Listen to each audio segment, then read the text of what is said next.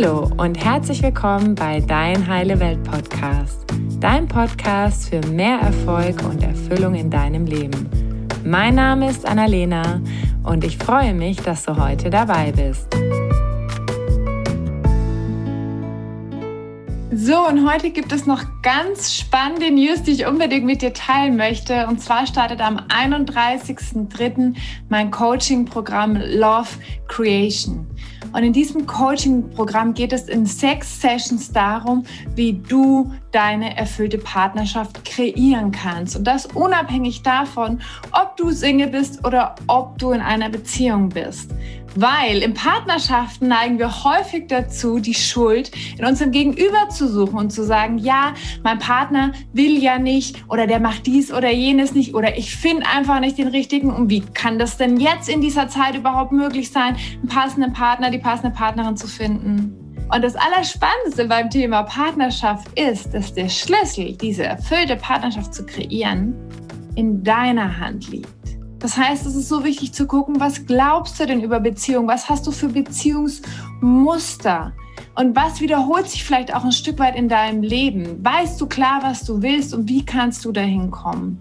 Und in diesem Coaching-Programm mache ich mit dir alles, was ich die letzten Jahre in meinem Leben angewendet habe. Du bekommst jemanden an deine Seite aus der Gruppe, mit dem du gemeinsam diese Dinge bearbeitest. Das heißt, wir werden mit viel Leichtigkeit und Freude uns das Beziehungsthema angucken, sodass du die Tools in der Hand hast, die dir helfen, eine erfüllte Partnerschaft von innen nach außen zu kreieren kreieren. Für mehr Infos schau gerne auf meine Homepage. Ich freue mich riesig, wenn du dabei bist. Hallo ihr Lieben, schön, dass ihr heute wieder dabei seid, denn ich habe einen sehr besonderen und interessanten Gast in meinem Podcast. Heute gibt es ein Interview aus dem Bereich Gesundheit und Gesellschaft und zwar sprechen wir über das Thema Angst und über die Kunst, die Unvorhersehbarkeit des Lebens anzunehmen. Und mein heutiger Interviewgast ist Gerald Hüther. Da, da, da, da. Gerhard Hüther zählt zu den bekanntesten Hirnforschern Deutschlands. Praktisch befasst er sich im Rahmen verschiedener Initiativen und Projekte mit neurobiologischer Präventionsforschung. Er schreibt Sachbücher, hält Vorträge, organisiert Kongresse und arbeitet auch als Berater für Politiker und Unternehmer und ist häufiger Gesprächsgast in Rundfunk und Fernsehen. Er ist sozusagen Wissensvermittler und Umsetzer in einer Person. Und studiert und geforscht hat er in Leipzig und Jena am Max-Planck-Institut für experimentelle Medizin in Göttingen. Und er war unter anderem Heisenberg-Stipendiat der Deutschen Forschungsgemeinschaft und ähm, auch als Professor für Neurobiologie an der Universität Göttingen beschäftigt. Er hat unter anderem, also es ist echt Wahnsinn, was dieser Mann alles gemacht hat, eine Forschungsabteilung an der Psychiatrischen Klinik in Göttingen geleitet. Und jetzt befasst er sich ganz mit der Verbreitung von Erkenntnissen auf dem Gebiet der neurobiologischen Präventionsforschung. 2015 hat er die Akademie für Potenzialentfaltung gegründet und leitet diese auch als Vorstand. Und in seiner Öffentlichkeitsarbeit geht es ihm um die Verbreitung und Umsetzung von Erkenntnissen aus der modernen Hirnforschung. Und er versteht sich als Brückenbauer zwischen den wissenschaftlichen Erkenntnissen und den gesellschaftlichen bzw. auch der individuellen Lebenspraxis. Und das ist ja gerade heute, sage ich mal, ein mega spannendes und wichtiges Gebiet. Und Ziel seiner Aktivitäten ist die Schaffung günstiger Voraussetzungen für die Entfaltung menschlicher Potenziale. Ja, wie die meisten von euch ähm, kenne ich Gerald Hüther auch schon seit ein paar Jahren, bewundere seit vielen Jahren seine Arbeit und ich wollte ihn unbedingt zum Thema Angst interviewen, habe nicht locker gelassen, wohl wissend, dass er ein vielbeschäftigter Mann ist. Deshalb freue ich mich heute umso mehr, dass du dir die Zeit genommen hast. Lieber Gerald, vielen Dank für deine Zeit und herzlich willkommen bei Dein Heile Welt Podcast. Ja, es freut mich sehr, liebe Annalena, dass das geklappt hat und äh, du siehst, wenn man so einfach immer ein bisschen was macht unterwegs, dann kommt am Ende ein ziemlicher Haufen zustande. Ich habe mich da nie so richtig angestrengt, das ist einfach so gekommen. Mhm. Ja, sehr bewegtes Leben und es geht ja nach wie vor, bist du ja super aktiv. Und mich würde mal interessieren, was so deine eigene Geschichte, also warum machst du genau das, was du heute machst und wie war auch so deine Reise dahin?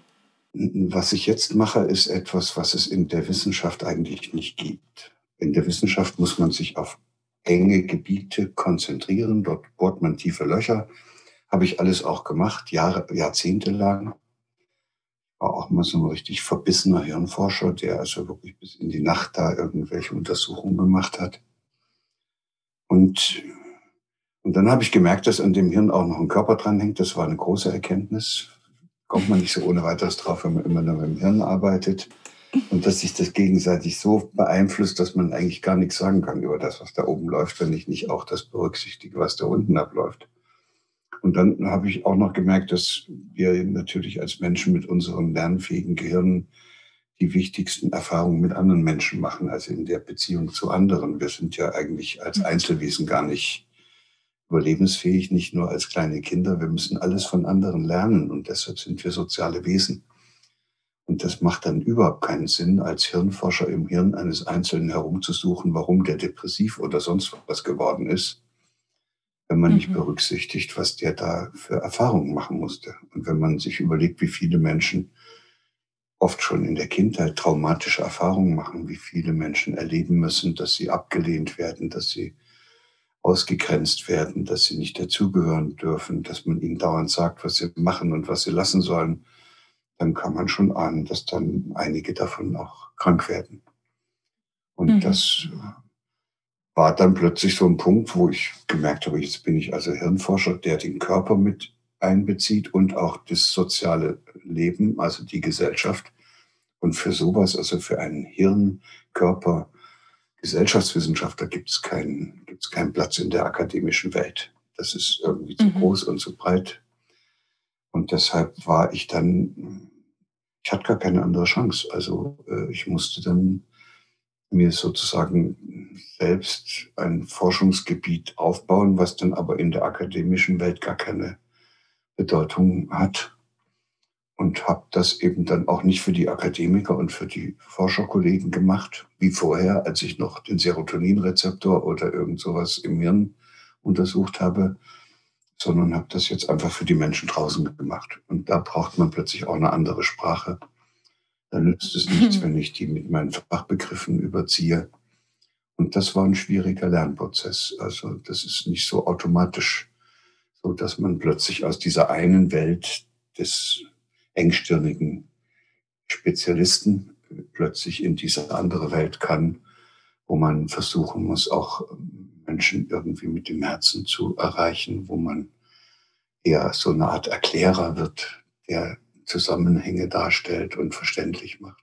Mhm. Und ja, dann ist es immer so, dass mich da bestimmte Themen in der Gesellschaft dann ergreifen. Also das merke ich, dass da irgendwas los ist. Zum Beispiel vor einem Jahr hat es mich einfach tief ergriffen, als die Corona-Problematik auftauchte. Und ich habe mich gefragt, was macht das jetzt mit den Menschen und was ist jetzt das dringendste Thema, wo es irgendwie einer Aufklärung bedarf oder Hilfestellung bedarf.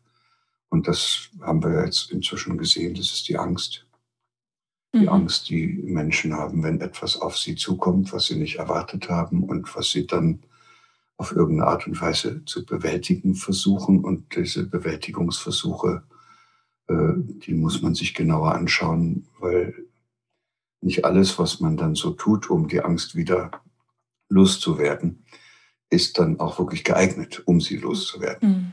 Ja, das wäre auch gleich meine erste Frage. Wie entsteht eigentlich die Angst in uns? Und warum ist sie auch biologisch, schreibst du auch in deinem Buch, warum ist sie denn biologisch auch so wichtig für uns? Weil häufig sind wir so, dass wir die Angst so weghaben wollen, aber die hat ja auch eine Funktion.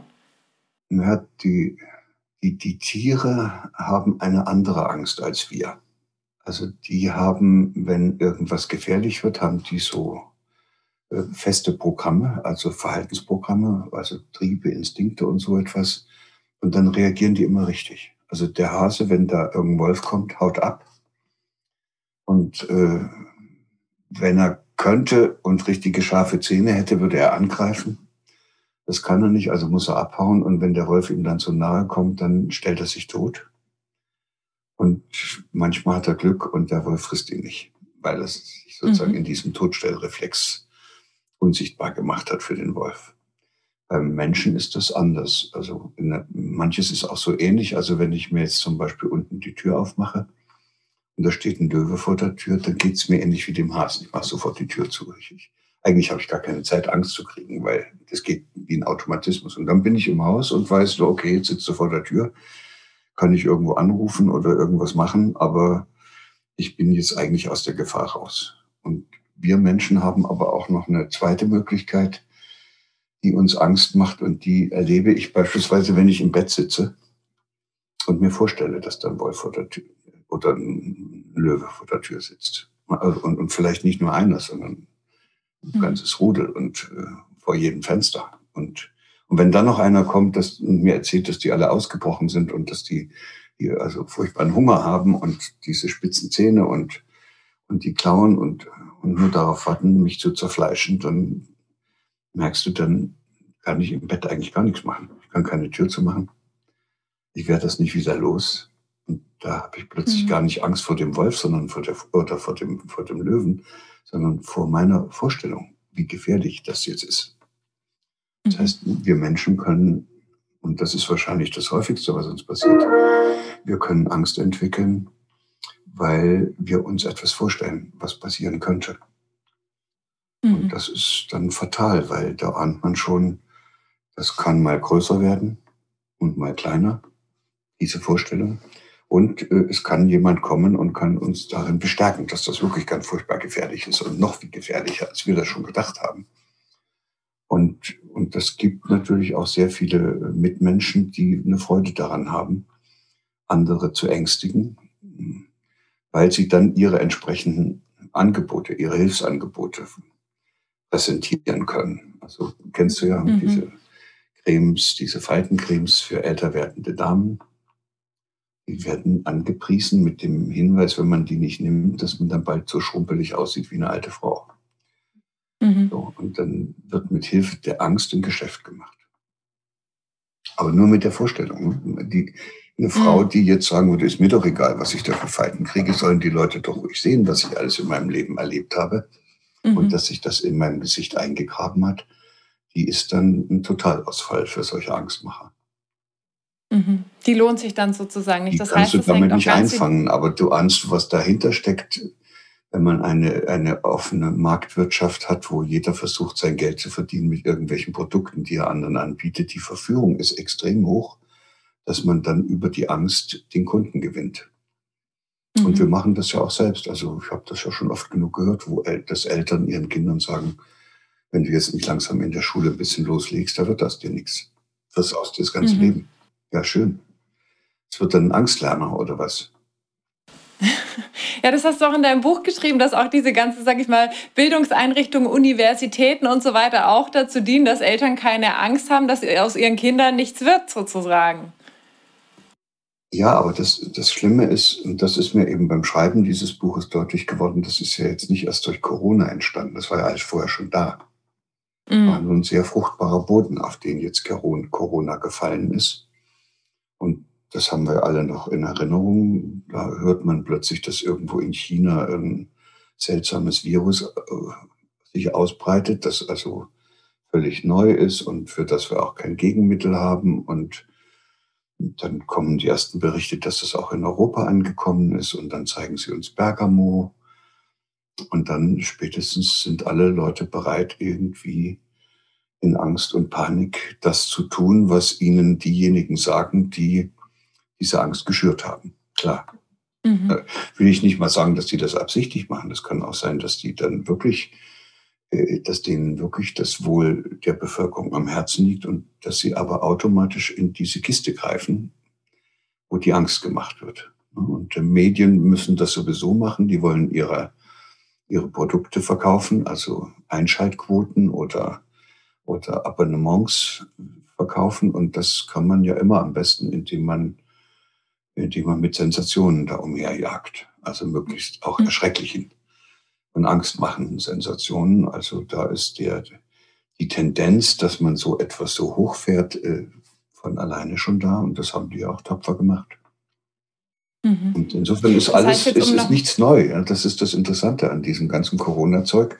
Es ist eigentlich nichts Neues, es ist das, was immer passiert. Nur diesmal hat es mhm. sich alles so verquickt miteinander, dass wir jetzt in, einen, in eine Situation geraten sind, wo wir jetzt gar nicht wissen, wie es da wieder rausgehen soll. Mhm.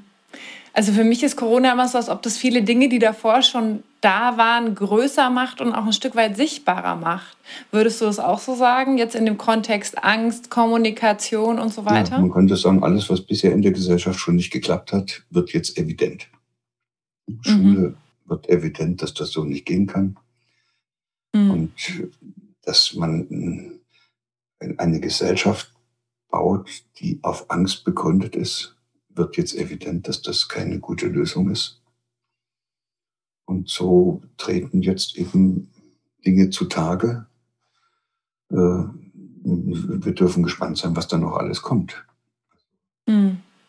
Das Schlimmste, und das ist ja dann auch dieser Untertitel von dem Buch, das Schlimmste ist, glaube ich, dass, dass wir uns, und das war auch schon vorher da, eingebildet haben, wir kriegten alles in den Griff. Also dieser Beherrschbarkeits- und Machbarkeitswahn in dem mhm. haben wir schon vorher aufgesessen. Und das war ja auch sehr verführerisch zu glauben, dass wir Menschen so schlau sind, dass wir alles äh, beherrschen können. Und, und dann sind wir sogar bis auf den Mond geflogen, jetzt sogar auf dem Mars. Da kann man ja auch ein bisschen größenwahnsinnig werden. Und dann kommt das so ein lächerlich kleines Virus, was noch nicht mal ein richtiges Lebewesen ist und, und lehrt uns, dass das Leben nicht beherrschbar ist. Das ist natürlich eine bittere Lektion. Mhm dahinter steckt aber viel mehr. Dahinter steckt ja, dass ich auch eine andere Person nicht beherrschen kann.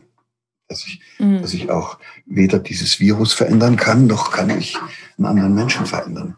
Das ist ja auch so eine Illusion, dass wir ständig rumlaufen und sagen, ihr müsst euch so verhalten. Ne? Macht mal endlich hier ein bisschen mehr fürs Klima. Ne? Esst man lieber nicht mehr so viel Fleisch und dauernd erzählen wir anderen, Leute, was, anderen Leuten, was sie machen sollen, in der Hoffnung, sie würden sich verändern. Das feuchte, also das ist noch nie, hat, hat noch nie geklappt, hat sich noch nie ein Mensch verändert, weil irgendeiner gekommen ist, der ihn wie ein Objekt benutzt hat und ihn nach seinen Vorstellungen zurechtbiegen wollte. Mhm. Ja, du hast ja auch in deinem Buch geschrieben, dass wenn wir Angst haben und dann immer eine Lösung für uns finden, die für uns funktioniert, wir sozusagen auch also diese Datenautobahn im Gehirn immer fester wird. Und ist das auch das, was jetzt mit dem Thema Kontrolle passiert ist, dass wir irgendwie gelernt haben, okay, ich habe hier Angst, dann mache ich irgendwas, dann habe ich wieder die Kontrolle und dann ist alles gut und jetzt wissen wir gar nicht, wie können wir sonst damit umgehen? Ja, das ist das, Kern, das Kernprinzip, wie das Gehirn sozusagen, also das Gehirn hört sich blöd an, wie wir lernen. Mhm. Wir merken, dass etwas so, wie wir uns das gedacht haben, nicht geht. Dann kommt da oben so eine Art Unruhe, ich nenne das Kohärenz, also Inkohärenz, dann passt es nicht mehr. Und dann sucht man eine Lösung, dass das wieder passt. Das macht man automatisch, weil das Hirn, das ist die Arbeitsweise des Hirns, es versucht ständig alles so zu organisieren, dass alles möglichst gut zusammenpasst. Da muss, das muss man gar nicht aktiv selbst machen. Das, mhm. das ist sozusagen ein Arbeitsprinzip, und immer wenn es irgendwo drückt oder irgendwas nicht passt, dann wird das passend gemacht. Also wenn du beispielsweise traumatisiert bist, Missbrauch, sexueller Missbrauch, damit kannst du nicht leben, damit kannst du nicht rumlaufen. Und ob du willst oder nicht, dein Hirn findet dafür eine Lösung. Und die heißt Abspaltung. Das heißt, das, was du da erlebt hast, wird irgendwo so umkapselt, dass es nicht mehr zugänglich ist. Mhm. Und dann fängst du an und vermeidest solche und ähnliche Situationen. Und dann kommt doch irgendwann wieder ein Geruch oder irgendein anderer Sinneseindruck und der kriegt dann Zugang zu diesem abgekapselten Zeug und dann kommt der ganze Kram wieder hoch und dann kriegst du eine Retraumatisierung. Das ist alles hochenergieaufwendig, das mag das Hirn nicht und deshalb macht es da lieber einen Deckel auf alles, was stört. Und das machen wir ja auch. Wir versuchen ja auch alles zu verdrängen, was uns nicht so gemütlich ist. Und alles, was uns daran hindert, einfach so lustig in den Tag hineinzuleben, äh, wollen wir nicht. Ne? Muss weg. Und dann suchen wir eine mhm. Lösung, wie das am besten wegkommt.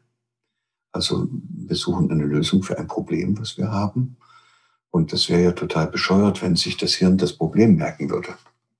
Nein, das mhm. merkt sich die Lösung.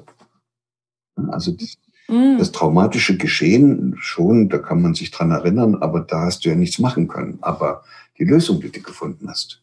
Abspalten, verdrängen, dissoziieren, depersonalisieren und was es noch alles so gibt.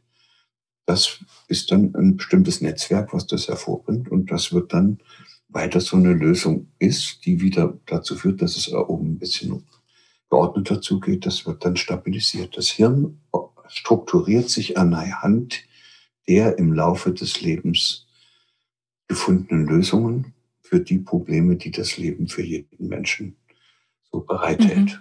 Mhm. Und, und das ist jetzt eine, eine tolle Aussage, weil da steckt natürlich auch schon die ganze Kunst der Angstbewältigung drin. Und immer dann, mhm. wenn ein Problem auftaucht, dass irgendwas nicht so ist, wie es sein soll, kriegen wir Angst. Und diese Angst ist eigentlich eine Botschaft an uns selbst, dass wir eine Lösung suchen sollen. Und zwar mhm. nicht die Angst verdrängen, sondern die Angst liebevoll in den Arm nehmen und sich fragen, hallo, liebe Angst, ist zwar furchtbar, wie du jetzt gerade hier in mir rumwühlst und ich kriege kaum noch Luft, aber irgendwas mhm. ist es wohl, was du mir sagen willst. Was habe ich falsch gemacht? Wenn man mhm. die Angst so annehmen könnte, dann könnte man lernen, warum die Angst gekommen ist. Mhm. Wenn ich also, wenn ich also Angst habe, einen, einen Vortrag zu halten oder ein Examen zu absolvieren, dann nützt das nichts, ein Angsttraining zu machen und zu versuchen, diese Angst zu besiegen. Und dann muss ich mich hinsetzen und sagen, hallo, liebe Angst, das ist jetzt okay, dass du gekommen bist, aber äh, was willst du mir denn jetzt eigentlich sagen? Und dann sagt die Angst, du, ich habe schon mal ein paar Mal erlebt, wie du in so einer Situation daneben gehauen hast und äh, deshalb komme ich jetzt und will dich retten. Und dann sagt man, das finde ich toll von dir, liebe Angst, dass du jetzt wieder gekommen bist, um mich zu retten. Mhm. Aber guck mal, ich bin jetzt wirklich exzellent vorbereitet. Ich habe was gemacht mhm. für diese blöde Prüfung.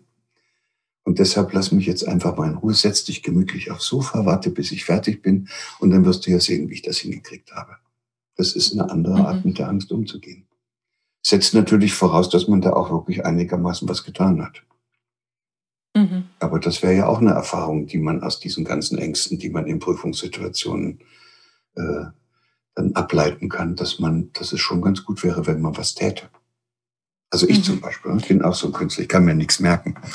Und, äh, und schon in der Schule nicht. Und wenn meine Mutter mich in, in, zum Einkaufen irgendwo hingeschickt hatte, bis ich dann im Laden war, hatte ich schon wieder alles vergessen, was ich da kaufen sollte, hat sie mir immer einen Zettel mitgegeben. Das war nicht gut. Das hat nur dazu geführt, dass ich es mir überhaupt nicht gemerkt habe hätte mich lieber mhm. immer wieder neu losschicken sollen, bis ich mir diese drei Sachen hätte ah, bis, zum, okay. bis zum Laden gemerkt. Aber das mit den Zetteln fand ich ganz gut. Und äh, als ich dann in der Schule war und gemerkt habe, dass ich mir das auch nicht merken kann, was ich da alles ab, wieder von mir geben kann, habe ich auch einen kleinen Zettel gemacht. und habe das da alles draufgeschrieben zu Hause. War der natürlich viel zu groß. Also was weiß ich zum Beispiel über die Photosynthese oder die Integralrechnung. Und dann hatte ich so einen großen Zettel. Und dann habe ich den kleiner gemacht. Also so, mhm. dass ich am Ende hatte ich solche kleinen Zettel. Die konnte keiner mhm. mehr lesen, ich auch nicht. Aber ich, ich hatte dabei gelernt, sozusagen, äh, wie ich einen komplizierten Sachverhalt immer mehr vereinfache, sodass das Wesentliche ja. dann da ist. Und das, glaube ich, ist die Grundlage dafür gewesen, dass ich das bis heute so gut kann. Wenn es mhm. richtig kompliziert wird, ich kriege das hin, dass das einfach wird. Mhm. Und das kann ich dann auch jemandem erklären. Deshalb schreibe ich nicht so komplizierte Bücher, sondern immer Bücher, wo die Leute sagen, der Mensch ist so einfach. Und dann glauben sie immer gar nicht, dass es geht, wenn man sagt, so mhm. einfach könnte es sein. Weil wir das offenbar in dieser Gesellschaft uns angewöhnt haben, es so kompliziert wie möglich zu machen. Mhm.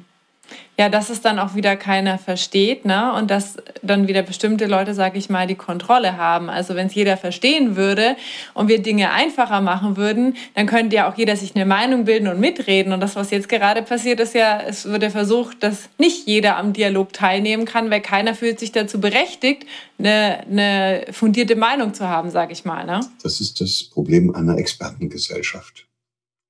Die sind mhm. die Experten und die wissen, wie es geht. Und alle sperren das Maul auf und sagen, der wird es schon wissen. Und dann machen wir das jetzt so, wie der das sagt. Aber falls der sich auf dem Sektor, über den er da berichtet, gar nicht richtig gut auskennt, weil er als Virologe meinetwegen doch in Wirklichkeit eher ein Molekularbiologe ist und gar mhm. kein richtiger Virologe und schon gar kein Arzt, der irgendwie solche Viruserkrankungen mal behandelt hätte, dann läuft man Gefahr, dass man den Ratschlägen eines Molekularbiologen hinterherläuft. Wird dann mhm. peinlich. Aber die Politiker haben natürlich auch Angst, dass sie irgendwelche Beschlüsse und Entscheidungen treffen müssen, ohne dass sie abgesichert sind. Die müssen ja auch immer irgendwie begründen, warum sie was machen. Und da ist es dann naheliegend, dass sie sich einen suchen, von dem sie glauben, der wüsste Bescheid. Wenn man mhm. eine Virusepidemie hat, zu wem soll man denn sonst gehen? Kommt man sofort auf den Virologen mhm. Und nicht auf den Seelsorger. Aber vielleicht hätte der Seelsorger auch was Gutes gewusst. Mhm. Weil, weil, weil das ist schon klar, wenn man der Bevölkerung Angst einjagt, was dann ja automatisch passiert, wenn man solche Zahlen dauernd veröffentlicht, dann hm, hätte der, der Seelsorger vielleicht sogar besser als der Virologe gewusst, dass diese Angst das Immunsystem unterdrückt. Und dann ist das keine gute Idee, Leuten Angst einzujagen und damit ihre körpereigene Abwehr zu schwächen, zu schwächen. Weil mhm. sie dann ja noch anfälliger für das Virus werden. Das heißt, eigentlich ist es so eine insgesamte Angstspirale. Also bei den Politikern, die haben auch Angst, alles falsch zu machen. Und dann wird das übertragen auf die Gesellschaft und die Medien. Und eigentlich sind jetzt alle in Angst. Ja. Und keiner kann mehr so richtig klar denken. Ja, das hast du jetzt sehr schön rausgearbeitet. Wir sind eine Gesellschaft, die funktioniert über die Angst. Das ist ganz bitter. Mhm. Also in der Schule, beim Studium, im Beruf. Überall hast du Angst, dass in der Partnerschaft, Mhm. Überall hast du Angst, dass es nicht so läuft, wie du dir das eigentlich gewünscht hast. Die Ursache dafür ist, dass wir uns auch gegenseitig ständig einreden, es ginge so. Man kriegt das schon mhm. im Griff. Ne? Muss nur mal mit deinem Mann reden, dann wird das schon. Mhm. Er bleibt in der Kommunikation, hört, passt nicht auf, dass er im Gespräch bleibt. So, ja Gott. Und dann redest du mit dem und der versteht nichts und äh, wird immer furchtbarer, das ganze Gespräch. Und dann merkst du plötzlich, das war auch kein guter Tipp. Also was mache ich denn jetzt? Und dann weißt du schon gleich gar nicht mehr. Mhm. Und wenn man dann in so einen Angstzustand kommt, dann kommt ja dann noch dazu, dass dann, das sagte der Volksmund dann auch so schön, man kopflos wird. Man reagiert kopflos. Das äh, haben die gut beobachtet, unsere Vorfahren, weil es tatsächlich so ist, dass die komplexesten Netzwerke, mit denen wir vorausschauend denken, Handlungen planen, Folgen von Handlungen abschätzen, auch Impulse kontrollieren können, also Affekte kontrollieren mhm. können und auch mit dem wir uns dann in andere Menschen hineinversetzen können. Es sind ja hochfiligrane Netzwerke ganz vorne oben in der sogenannten präfrontalen Rinde. Und wenn es jetzt im Hirn so ein bisschen rumpelig zugeht, weil irgendwas passiert, was man so nicht erwartet hat, kommt natürlich das Zeug am ehesten durcheinander, weil es so filigran ist, weil es so, so zart ist. Und dann, und dann geht das erstmal dort nicht. Und dann kann man mhm. nicht vorausschauend denken, sich nicht mehr einfühlen. Und dann übernimmt im Hirn die Region die Führung, also und das Denken, Fühlen und Handeln wird dann gelenkt von Regionen, die da weiter unten sitzen und stabiler sind, wo es nicht gleich dazu führt, dass die total durcheinander kommen. Und das ist dann meistens das, was man so in der frühen Kindheit an Angstbewältigungsstrategien gelernt hat. Also Türen mhm. schlagen, umbrüllen, sich auf den Boden werfen, sich ständig waschen, mhm. ständig irgendwo aufräumen, keine Ahnung, hat jeder irgendwas anderes. Und das Interessante ist, in der Situation, wo du das dann machst, kannst du das gar nicht, also auch Kinder anbrüllen, das willst du gar nicht und dann kommt es trotzdem raus. Und in mhm. der Situation kannst du das nicht reflektieren, weil dazu bräuchtest du ja diesen filigranen Bereich da oben, der jetzt nicht funktioniert.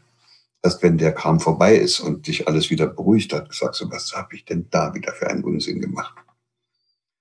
So, aber in der Situation kommt das alles so raus. Und wenn das dann auch nicht hilft und das Problem damit auch nicht abstellbar ist, dann rutscht die Erregung, wird die Erregung so groß, dass sie dann bis runterrutscht in den Hirnstamm und da liegen die die archaischen Notfallprogramme, die bringt nichts durcheinander. Die funktionieren immer, weil die auch schon bei den Krokodilen da sind und auch schon dort immer funktioniert haben. Und dann kommen diese drei archaischen Notfallreaktionen raus. Angriff, Flucht oder ohnmächtige Erstarrung. Und das ist kein mhm. angenehmer Zustand. Ich finde, das ist ja furchtbar. Und da will man nicht hin. Und deshalb wollen wir da wieder raus.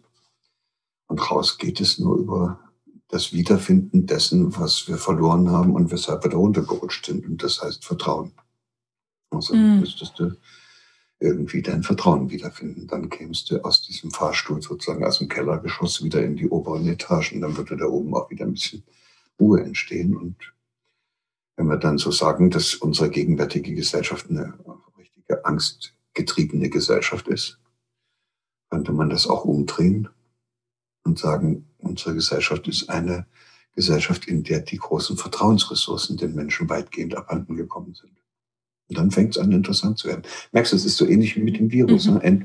Es kann, man kann natürlich mhm. sich einbinden, man wird von dem Virus überfallen, aber man kann auch mhm. den anderen Blickpunkt einnehmen und kann sagen, ja, das Virus, es gibt immer irgendwelche Viren und wichtig wäre es, dass wir die Abwehrkräfte der Menschen stärken. Mhm. Und das ist vielleicht ja. sogar der bessere Weg, um so ein Virus tatsächlich äh, ihm so zu begegnen, dass es am Ende nicht dazu führt, dass man das Virus ausrotten will, was ja sowieso nicht funktioniert. Würdest du auch sagen, das ist so ein bisschen, sage ich mal, das alte Denken, das ist dieses, dieser große Wunsch nach Kontrolle und das, wo wir uns jetzt als Gesellschaft hin entwickeln dürfen, was auch die Chance dieser Zeit ist, dass wir hinkommen zu mehr Vertrauen, also Vertrauen in uns selber, aber auch, sage ich mal, in andere? Ja, das ist das, wo wir hin müssen. Anders werden wir auf diesem Planeten nicht überleben mhm. können. Wir werden unsere, unsere, unsere Lebensweisen und auch die Art, wie wir miteinander umgehen, dramatisch verändern. Ob wir das jetzt wollen oder nicht, können wir nachher noch ein bisschen mhm. reden, wie das aussehen könnte. Und wenn wir das nicht schaffen, dann machen wir diesen Plan dann ruinieren wir diesen Planeten. Und was ich nicht genau weiß, ist, ob dieser gegenwärtige Schuss vor den Bug, den wir da mhm. abgekriegt haben, ob der schon reicht. Ich fürchte nicht und ich glaube, wir brauchen noch ein, zwei von der Sorte. Bis wir so, ich nenne das immer ein bisschen frech, zur Vernunft kommen, aber vielleicht mhm. geht es gar nicht darum, dass wir zur Vernunft kommen, vielleicht geht es darum, dass wir uns wieder mit dem Leben versöhnen, anstatt mhm. das Leben für unsere Zwecke zu benutzen. Mhm. Ja, das sagst du ja auch immer so schön, dass wir wieder äh, von diesem Objekt zum Subjekt werden, ne? Und das ist ja das, was wir alle erlebt haben in dieser Gesellschaft. Dass mhm. äh, wir nicht so sein dürfen, wie wir sind und um unserer selbst willen bedeutsam genug sind, sondern dass ständig einer an uns rummacht und uns deutlich macht, dass das noch nicht reicht. Also als mhm. Heranwachsende kommst du ja nur in diese Gesellschaft rein, indem du dich, wie wir das so schön nennen, anpasst. Aber Anpassung bedeutet, du musst die Vorstellungen der anderen übernehmen. Und dazu gehört, dass du deine eigenen lebendigen Impulse, also deine, auch deine lebendigen Bedürfnisse, die musst du dann unterdrücken. Mhm. Und dann kann das so weit führen, dass du deinen eigenen Körper nicht mehr richtig wahrnimmst. Also banales Beispiel in der Zeit, als ich groß geworden sind, bin, da war das ja noch so, dass man in solchen Peer Groups von Jungs so äh, sich gegenseitig äh, animiert hat zu rauchen. Also 15. ne?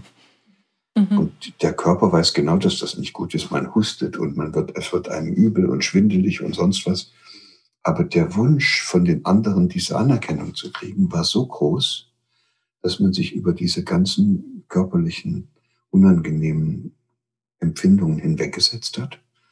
Und dann hat man das geübt regelrecht, dass man das so lange treibt, bis man diese aus dem Körper kommenden Signale so weit weggehemmt hat, unterdrückt hat, dass man sie nicht mehr gespürt hat.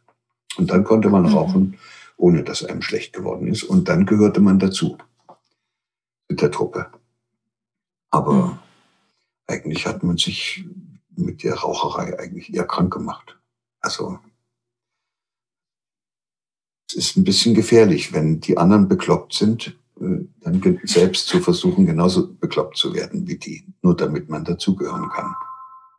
Ja. Deshalb bin ich auch immer jemand, der Eltern ermutigt, ihre Kinder so groß zu ziehen, dass die etwas herausbilden, was man Eigensinn nennt.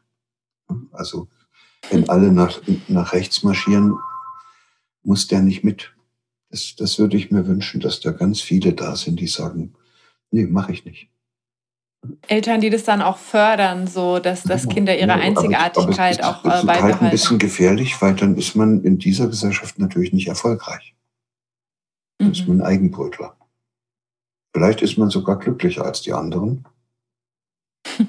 aber dass man diese ganzen äh, Ziele erreicht, die die und die Vorstellungen verwirklicht, die die anderen alle so haben, Karriere machen, dauernd verreisen, Geld haben, tolle Frauen haben, tolles Auto und was man da so alles in der Birne hat.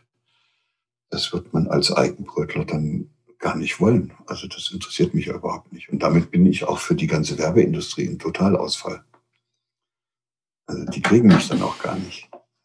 Mhm. Wenn das nur wenige sind, die so sind, macht das der Gesellschaft nichts. Aber wenn das sehr viele wären, die plötzlich nicht mehr verführbar wären und mhm. alles mitmachen würden, dann würde vieles nicht mehr laufen.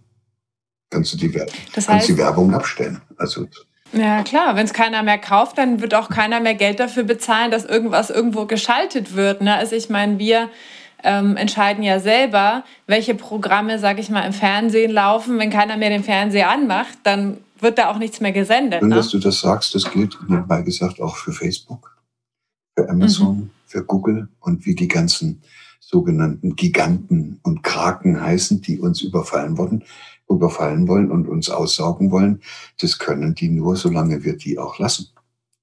Mhm. Und wir lassen sie so lange so, bis wir in genügend Kraft in uns spüren, dass wir das nicht mehr brauchen. Mhm.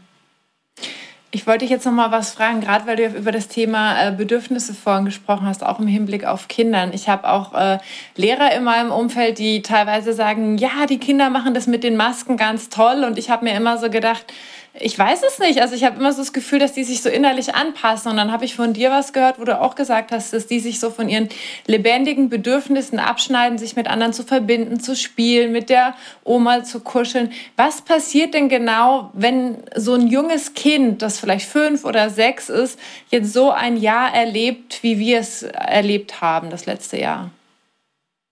Ach, das ist so schwierig, weil, weil die Leute, die sich darüber freuen, dass das Kind das vollbracht hat, eigentlich nur von außen auf das Kind draufklotzen, aber nicht mhm. erspüren können, wie es dem Kind geht. Das wollen die auch gar nicht. Und wenn man jetzt aber sich in so ein Kind hineinversetzt, sieben Jahre, kleines Mädchen, dabei die Welt zu entdecken, darf endlich in die Schule und hat da Freundinnen und will mit denen spielen und will ausprobieren, was geht. sehen wir jetzt auch, das geht ja in der Schule gar nicht nur so sehr darum, dass man dort das Lehrprogramm und die Unterrichtseinheiten absolviert, sondern das ist der soziale Raum, in dem sich Kinder mhm. und Jugendliche bewegen und, und dann auf einmal ist das, geht das nicht mehr. Und das sind doch lebendige Bedürfnisse, mit anderen zusammen zu sein, auch zu zeigen, was man drauf hat und keine Ahnung, die Welt zu entdecken, mit anderen zu spielen. Und wenn man jetzt als Kind, und die Kinder sind ja so brav, gesagt kriegt, du, wenn du jetzt nicht hier die Masken aufsetzt und den Abstand einhältst, dann gefährdest du unsere Gesundheit, also die der anderen Kinder, aber auch die des Lehrers und draußen dann vielleicht die der alten Menschen, auch deiner Oma. Und deshalb äh, besuchen wir jetzt die Oma nicht mehr und deshalb setzt du jetzt schön auf und machst das alles so. Und das, da muss das Kind, damit es das durchhält, muss es sein Bedürfnis unterdrücken. Mit der Oma zu kuscheln, mit den anderen Kindern zu spielen und alles andere. Und das ist keine, keine Lächerlichkeit. Das ist eine der schwierigsten Lernerfahrungen, die man als Mensch machen kann, nämlich dass man ein lebendiges Bedürfnis, was zu einem gehört, mhm was einem überhaupt erst die Kraft zum Leben gibt, dann so tapfer unterdrückt. Und dann haben sie es irgendwann geschafft. Manche brauchen drei Wochen dazu, manche schaffen es noch schneller und manche brauchen einen Monat. Aber irgendwann haben sie es fast alle geschafft und dann ist das Bedürfnis weg. Und das, das ist nicht nur einfach weg, weil sie so tapfer unterdrückt haben, sondern das Hirn hilft dann ja dabei mit, indem hemmende Vernetzungen über Netzwerke gebaut werden, die das Bedürfnis hervorbringen. Also das ist jetzt nicht einfach nur weggedacht, das ist regelrecht weggehemmt. Mhm. Und deshalb können die dann so gut funktionieren. Bedürfnislos.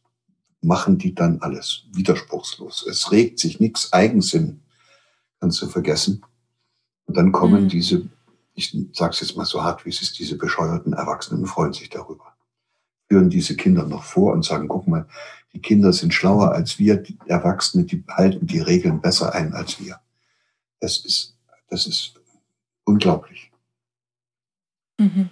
Das ist eine unglaubliche Ignoranz und eine unglaubliche Egozentrik, wo man sich selbst zum Maßstab der Dinge macht und nicht in der Lage ist, sich in eine andere Person auch noch nicht mal in ein Kind hineinzuversetzen. Es gibt ja. noch so ein anderes Beispiel, das kennen manche vielleicht aus der Bindungsforschung. Es gibt das so ein Experiment, was man mit kleinen Kindern machen kann, die diese enge Mutterbindung haben, wenn man prüfen will, wie gut die Mutterbindung ist. Dann setzt man das Kind, das Kind kommt mit der Mutter in einen Raum, da ist eine Betreuerin und Spielzeug und dann verabschiedet sich die Mutter von dem Kind und geht raus. Und ein sicher gebundenes Kind rebelliert, mhm. wenn die Mutter weggeht. Und dann verhält es sich aber so, dass es einigermaßen geht. Aber wenn die Mutter wiederkommt, springt es ja in die Arme und ist froh, dass die Mama mhm. wieder da ist. Und dann gibt es Kinder, da kann die Mutter weggehen und, das, die, und die Kinder tun so, als merken sie es gar nicht. Funktionieren perfekt. Mhm. Und dann kriegt die Mutter noch gesagt, wenn das in der Kinderkrippe passiert oder im Kindergarten, Sie haben aber ein tolles Kind, das, das, das macht alles mit dir. Mhm. Und dann freut sich die Mama, dass es so ein tolles Kind hat. Aber in Wirklichkeit hat dieses Kind die ganze Zeit dieses Bedürfnis schon so gut unterdrückt, dass es gar nicht mehr hochkommt. Weiß der Kuckuck, was da vorher alles passiert ist. Aber da würde ich mich dann als Mutter sehr wundern, wenn ich wiederkomme mhm. nach einer Viertelstunde und das Kind springt nicht auf mich zu.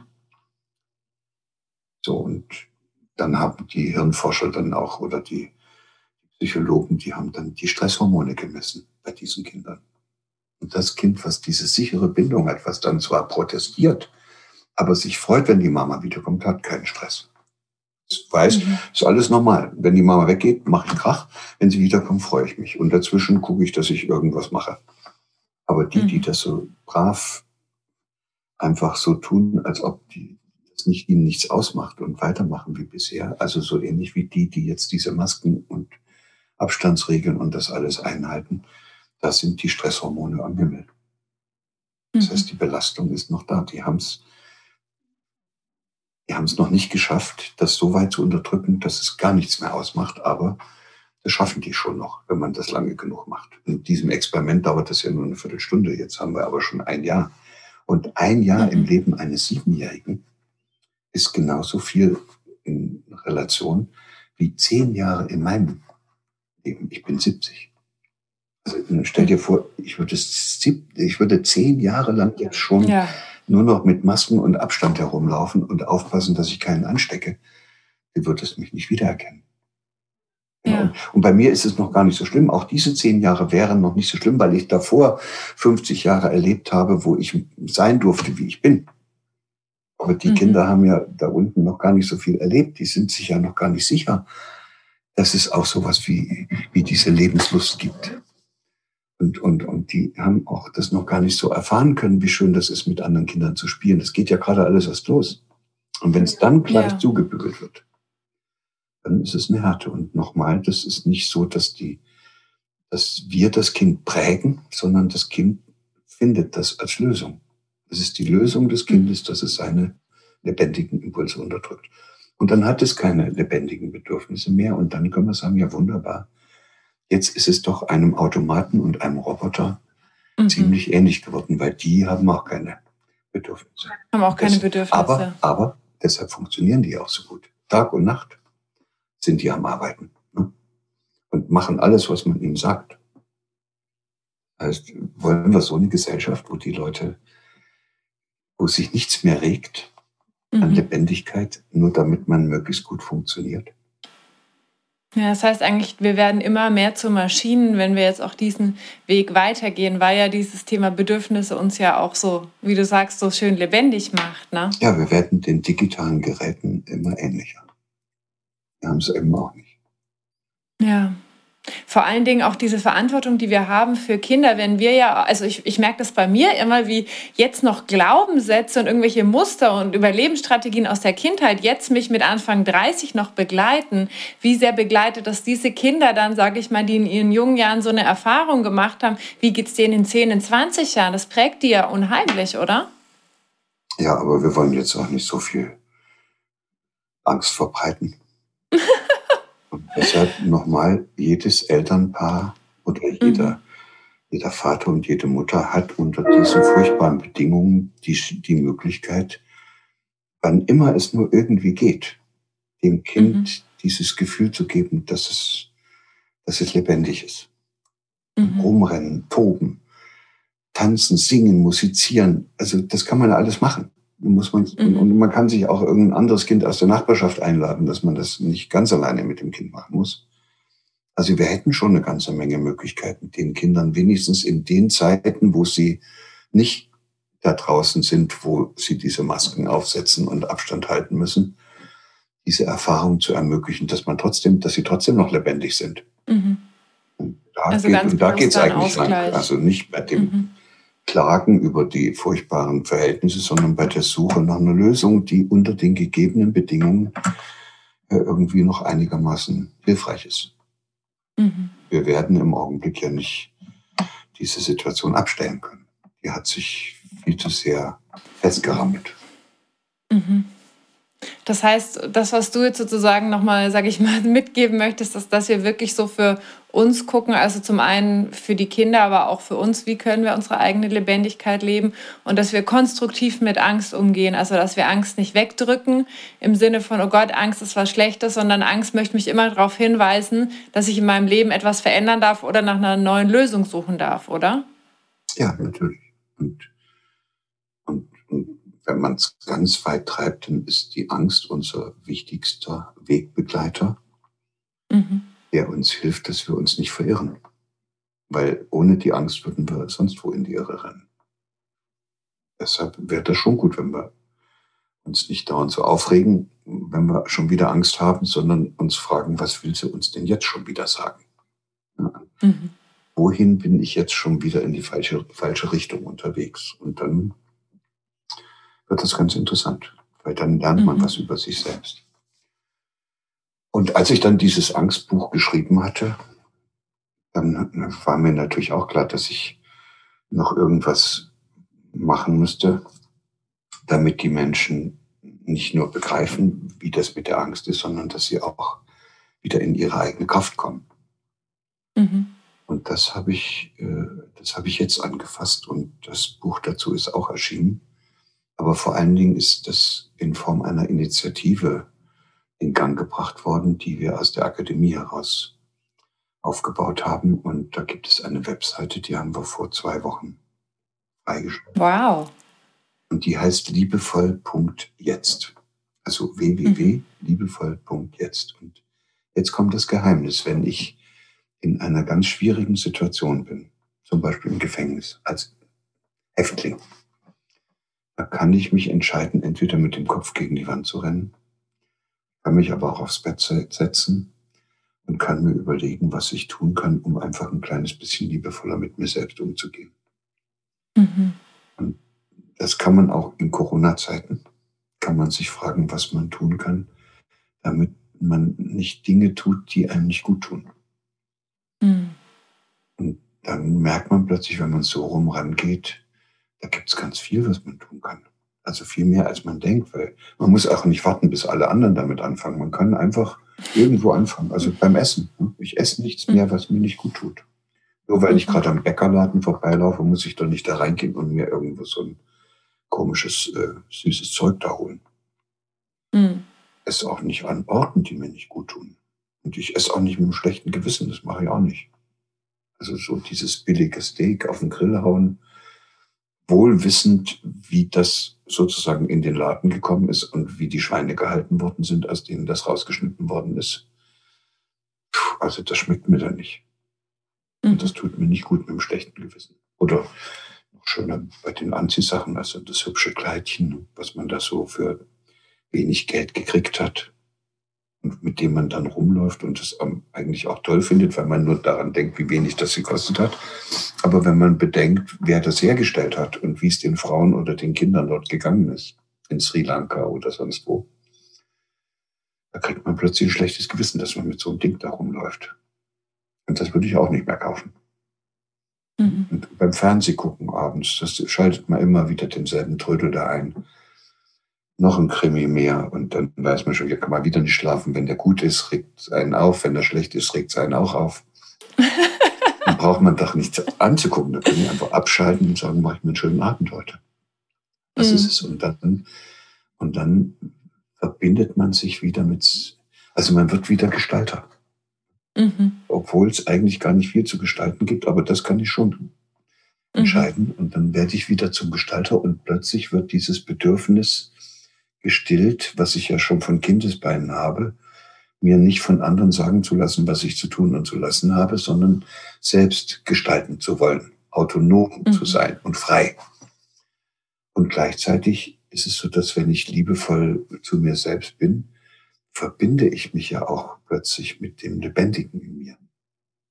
Mhm. Dass ich erlebe eine Verbundenheit zum Lebendigen, die, die eigentlich das Lebendigste ist, was es überhaupt für mich gibt. Das, ist, das Lebendige ist ja nicht irgendwo da draußen in der Natur. Das Lebendigste bin ich selbst. Nur das habe ich mhm. die ganze Zeit über vergessen. Ja. So, und jetzt verbinde ich mich mit mir selbst. Dadurch wird mein Bedürfnis nach Verbundenheit auch gestillt. Und dann passiert das Wunder. Wenn diese beiden Bedürfnisse gestillt werden, dann, dann kriege ich eine innere Kraft. Mhm. Das richtet mich so auf, kennst du ja. Mhm. Und dann merke ich, dass ich da ganz glücklich bin über mich selbst. Ich mag mich auf einmal mehr als vorher, wo irgendwas in mir mich dauernd dazu gebracht hat, dieses Zeug zu essen oder den Fernseher einzuschalten. Mhm. Und dann bin ich dann nicht nur liebevoll zu mir selbst, sondern ich bin auch netter zu anderen. Aber ich habe es jetzt nicht mehr nötig, weil ich bin jetzt kein Bedürftiger mehr. Meine beiden mhm. Grundbedürfnisse nach Zugehörigkeit und nach eigenen Gestaltungsmöglichkeiten sind ja gestillt. Und dann bin ich kein Bedürftiger mehr. Und dann muss ich nicht dauernd an den anderen rummachen und von denen was haben wollen. Mhm. Und dann habe ich Kraft und kann was verschenken. So, und diese Leute haben dann auch keine Angst mehr. Die lassen das sich nicht mehr mhm. durch irgendwelche Angstmacher auf dem Hühnerhof herumjagen wie die wilden Hühner. Sondern die sitzen da, gucken sich das an und fragen sich, was es bedeutet und fragen sich, an welchen Stellen sie unbedingt mitmachen müssen. Die setzen dann die Masken auf und halten den Abstand, wo es nicht anders geht. Aber die, die sitzen doch nicht im Auto ganz alleine und haben die Maske auf. Oder gehen im Wald spazieren, wo keiner ist und, und haben das Ding darauf. Das werden wieder Menschen, die bestimmen über das, was sie tun, selbst. Und das ist auch eine Art von Eigensinn. Mhm. Das heißt, es geht sozusagen darum, achtsamer zu werden und dieses Gefühl nach Sicherheit, anstatt es äh, aufs Außen zu projizieren und im Außen zu suchen, das mehr nach innen zu nehmen, zu gucken, wie kann ich die Sicherheit, die Verbindung in mir selber finden und aber auch meine Selbstbestimmung, also wie du gerade gesagt hast, diese Verbindung, aber eben auch diese Autonomie in einem erstmal in mir finden und sie dann, sage ich mal, erstmal auch mit meinem Umfeld teilen. Ja. Und ich sagte, ich sagte und allen, die uns hier zuhören, gleich das andere auch. Ein Mensch, der das nicht kann, ist nicht sozialfähig. Mhm. Weil der ständig nur Keile dazwischen treibt, weil der ständig nur sich und seine Bedürftigkeit im Blick hat. Und da muss der ständig auch in der Gemeinschaft, auch in der Familie, die anderen niedermachen, besser wissen, denen sagen, was sie zu tun und zu lassen haben. Und Ergebnis davon ist, dass das nie eine Gemeinschaft wird, sondern das ist ein Kampfplatz. Mhm. Und so kommen wir nicht weiter. Verbraucht einen Haufen Energie und keiner gewinnt davon. Und deshalb ist, finde ich das irrsinnig interessant, dass man da einfach sagen kann, okay, ich lade dich ein, ein kleines bisschen Liebe, nicht gleich so sehr, aber ein kleines bisschen, ein kleines bisschen liebevoller als bisher mit dir selbst umzugehen. Mhm. Und dann haben wir halt diese Seite hochgeschaltet und zum, also es ist Irrsinn, aber innerhalb von, jetzt sind es glaube ich zwei Wochen, wir haben über 1000 Leute, mhm. die davon gehört haben, die da draufgegangen sind und die sich dort freiwillig einfach eingetragen haben und mit einem Bild und irgendeinem Satz, um nur um sozusagen zu zeigen, dass sie das gut finden. Mhm. Die haben nichts davon. Mhm. Ja, vielleicht haben sie es davon, dass sie sagen, ich bin damit bei dieser, ich gehöre mit zu diesen. Mhm. Das ist ja auch eine, Art, also auch Verbindung. Ja auch eine Art von Gemeinschaft. Man verbindet sich dann aber mit denen, die versuchen, liebevoll mit sich selbst mhm. und mit anderen umzugehen. Und das ist eine, das ist eine andere Dimension. Mhm. Du merkst auch, das ist insofern interessant, weil, weil das ist nichts Kognitives. Und wenn ich gesagt mhm. habe, du könntest deine eigene Würde wiederfinden, haben die gesagt, mhm. was ist denn Würde? Und dann geht's mit los mit Ethik und Moral und so ein Zeug.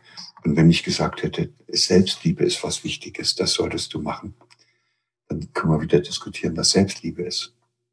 Mhm. Und da haben wir schon wieder ein paar unterschiedliche Meinungen. Wenn ich aber sage, du könntest ein kleines bisschen liebevoller zu dir selbst sein, da gibt es nichts zu diskutieren. Da ist der Verstand erstmal raus. Mhm. Und dann gibt es nur noch eine Entscheidung zu treffen. Ja, mache ich oder mache ich nicht. Und wenn du es nicht mhm. machst, sage ich, ist doch okay. Ist dein Ding. Ist mhm. ja nicht, dein, du musst es dann eben ausbaden. Und dazu habe ich eben dieses andere Buch geschrieben. Das heißt, Lieblosigkeit macht krank. Mhm. Also wer unbedingt lieblos mit sich selbst umgehen will, muss er selber verantworten. Mhm. Wer liebevoll mit sich umgehen möchte, wird erleben, dass es ihn stärkt, dass er in liebevollere Beziehungen gerät, dass manche Menschen dann auch wegfallen als Partner, weil die es nicht mhm. drauf haben und immer weiter ihre Spaltbildsaktivitäten da entwickeln. Mhm. Dafür trifft er andere. Und die erkennt ja. man dann ja auch auf der Straße. Gehst einmal durch die Stadt und guckst mal in die Augen und ob da, wenn man keine Masken aufhaben, ob da so ein Lächeln da ist oder so. Und dann kannst du erkennen, es gibt immer Menschen, die liebevoll mit sich selbst umgehen. Die, die fallen auch auf. Die haben manches nicht mehr nötig. Mhm. Wir haben es nicht mehr nötig, Macht und Einfluss und Reichtum und Bedeutung und Aufmerksamkeit bei anderen zu gewinnen. Die sind sich selbst genug. Das sind, das sind tolle Menschen. Die schaden nicht mehr. Und das reicht ja schon. Das ist ja auch das, was das Grundversprechen der Mediziner ist. Wir müssen ja nicht unbedingt mhm. Leute gesund machen, aber wenigstens ihnen nicht schaden. Das wird ja auch schon reichen.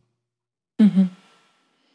Ja, das war ein schöner Schlusssatz und am Ende würde ich dir gerne noch die vier letzten Fragen stellen. Da bin ich schon gespannt, was du antwortest. Und die erste Frage ist, was sind denn deine drei größten Learnings oder Weisheiten, die du bis zum heutigen Zeitpunkt in deinem Leben gelernt hast? Es wird mit mir alles sehr schwierig, weil ich einfach so vieles gelernt habe, dass ich das nicht an einzelnen Dingen festmachen kann. Aber ich habe dir eines ja schon genannt. Mhm.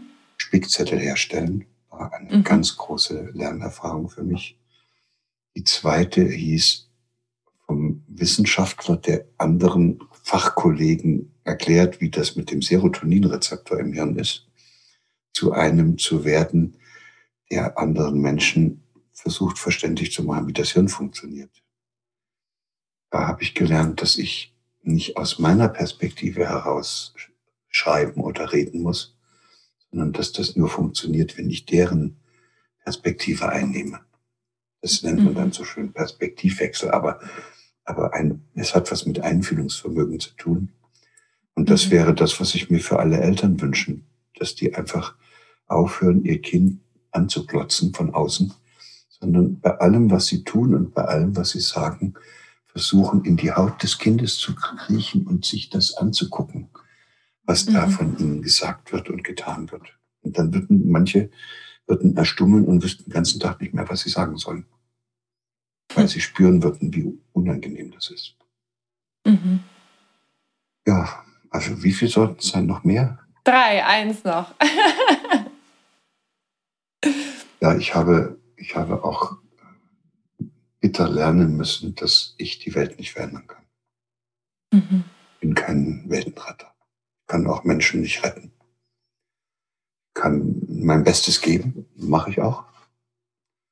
Aber diese Vorstellung, dass ich hier irgend, dass es auf mich ankäme, dass diese Welt zu einem lebenswerten Ort wird, das kann ich nicht mhm. verwirklichen. Und ich mag mich auch nicht mit Dingen beschäftigen, die sowieso so hoch gehängt sind, dass ich sie gar nicht erreiche. Also lieber ein schönes Gespräch mit dir. Da gebe ich alles. Mhm. Aber dass ich mir nun einbilde, dass uns hier 100.000 Leute zugucken und die dann alle ihr Leben ändern. Mhm. Ja, es schafft auch äh, so innere Ruhe, ne? sozusagen. Es gibt eine gewisse Gelassenheit, weil das sind natürlich auch diese Weltenretter, sind ja auch alle getrieben. Ne? Mhm. Die Vorstellung, wie, was jetzt alles passieren muss und dass nun alle Leute vegetarisch zu werden haben oder, oder so, das ist ja auch ein bisschen getrieben. Ja, ja, das stimmt. Ja. Schön. Was bedeutet für dich Heilung? Heilung ist das, was eine Grundfertigkeit des Lebendigen ist. Jede Zelle kann sich selber heilen. Wenn die Membran kaputt ist, kann sie sich wieder ganz machen. Die DNA übrigens, also unsere Erbsubstanz, kann sich selbst heilen, wenn da was nicht passt. Kann die das wieder ganz machen. Also heilen ist eine Grundeigenschaft alles Lebendigen und die einzigen, die diesen Prozess der Selbstheilung äh, behindern können, sind wir Menschen.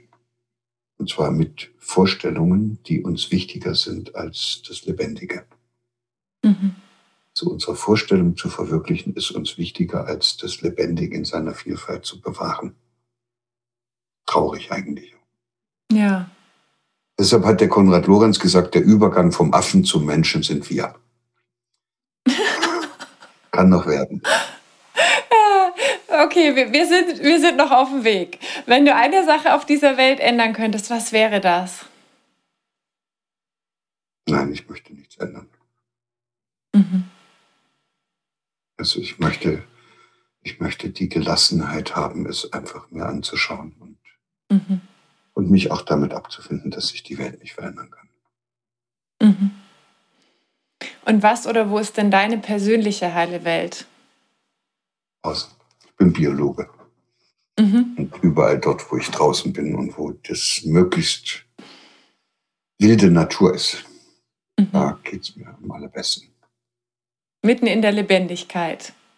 Mitten in der Lebendigkeit. Ich habe so einen Platz, das ist ein Trockenrasen. Er ist wie so ein Hügel und da wächst dann Wacholder so ein bisschen. Und da kommt jetzt bald eine Zeit, da ist der ganze Hügel blau von Veilchen. Mhm. Und anschließend wird er ganz gelb, weil da die Schlüsselblumen alle kommen.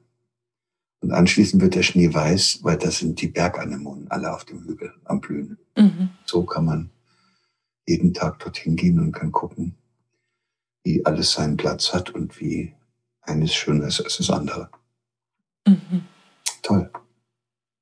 Ja, Auch kleine danke. Meditation. Gehe ich einmal über den Hügel, ist alles durch.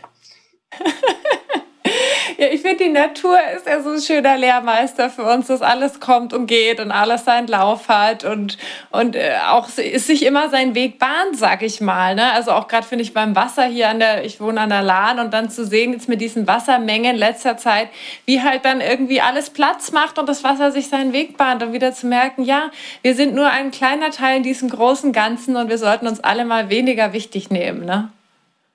Ja, aber wir sollten uns versuchen ernst zu nehmen mhm. und, und aufhören, aneinander rumzumachen. Jeder Mensch ja. ist ein Geschenk für die Welt.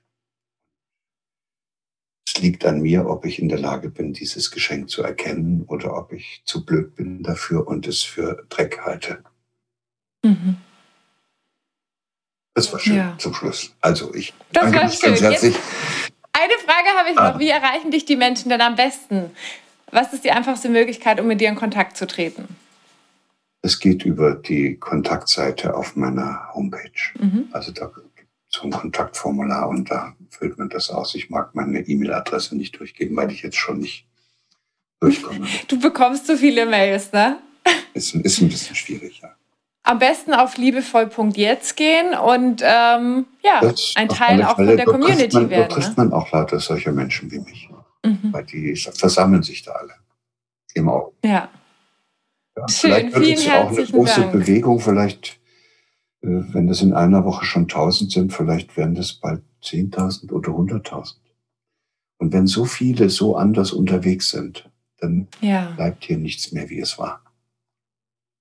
Weil das ist dann so, als ob denen, die sich einbilden, sie könnten auf unserem Rücken reiten, das Pferd mhm. davon gelaufen ist. das ist ein schönes Bild zum Schluss. Das ist total nett. Wir reiten einfach davon. Wunderbar. Vielen lieben Dank für deine Zeit, für dieses tolle Interview, für dass du so dein Bestes wieder hier gegeben hast und wir damit hoffentlich ganz viele Menschen erreichen, liebevoller zu sich selber zu sein. Ich danke euch ganz herzlich fürs Zuhören. Teilt dieses Interview super gern mit euren Freunden, eurer Familie. Und die letzten Worte gehen an dich, lieber Gerald. Ja, ich habe nichts weiter zu sagen. Ich freue mich, dass wir das miteinander so locker und leicht mhm. gestalten konnten. Und wenn da ein paar Leute dabei sind, die dann sich entschließen, sie könnten etwas liebevoller mit sich selbst umgehen, mehr können wir nicht erreichen. Ja, schön. Alles Danke Gute. dir. Mach's Alles Gute. Tschüss. Ciao. Danke, dass du dir heute die Zeit genommen hast, um diesen Podcast anzuhören, denn damit hast du nicht nur etwas für dich getan, sondern auch für dein Umfeld und auch für die Welt da draußen. Wenn dir diese Folge gefallen hat, dann freue ich mich, wenn du den Podcast bewertest und mit deinen Freunden und deiner Familie teilst. Und wenn du Fragen hast oder dir eine Folge zu einem bestimmten Thema wünschst, dann schick mir super gerne eine E-Mail oder eine Nachricht per Instagram und dann wird es vielleicht bald eine Folge zu diesem Thema geben. Danke für dein Sein und ich wünsche dir noch einen ganz, ganz wunderschönen Tag. Deine Annalena.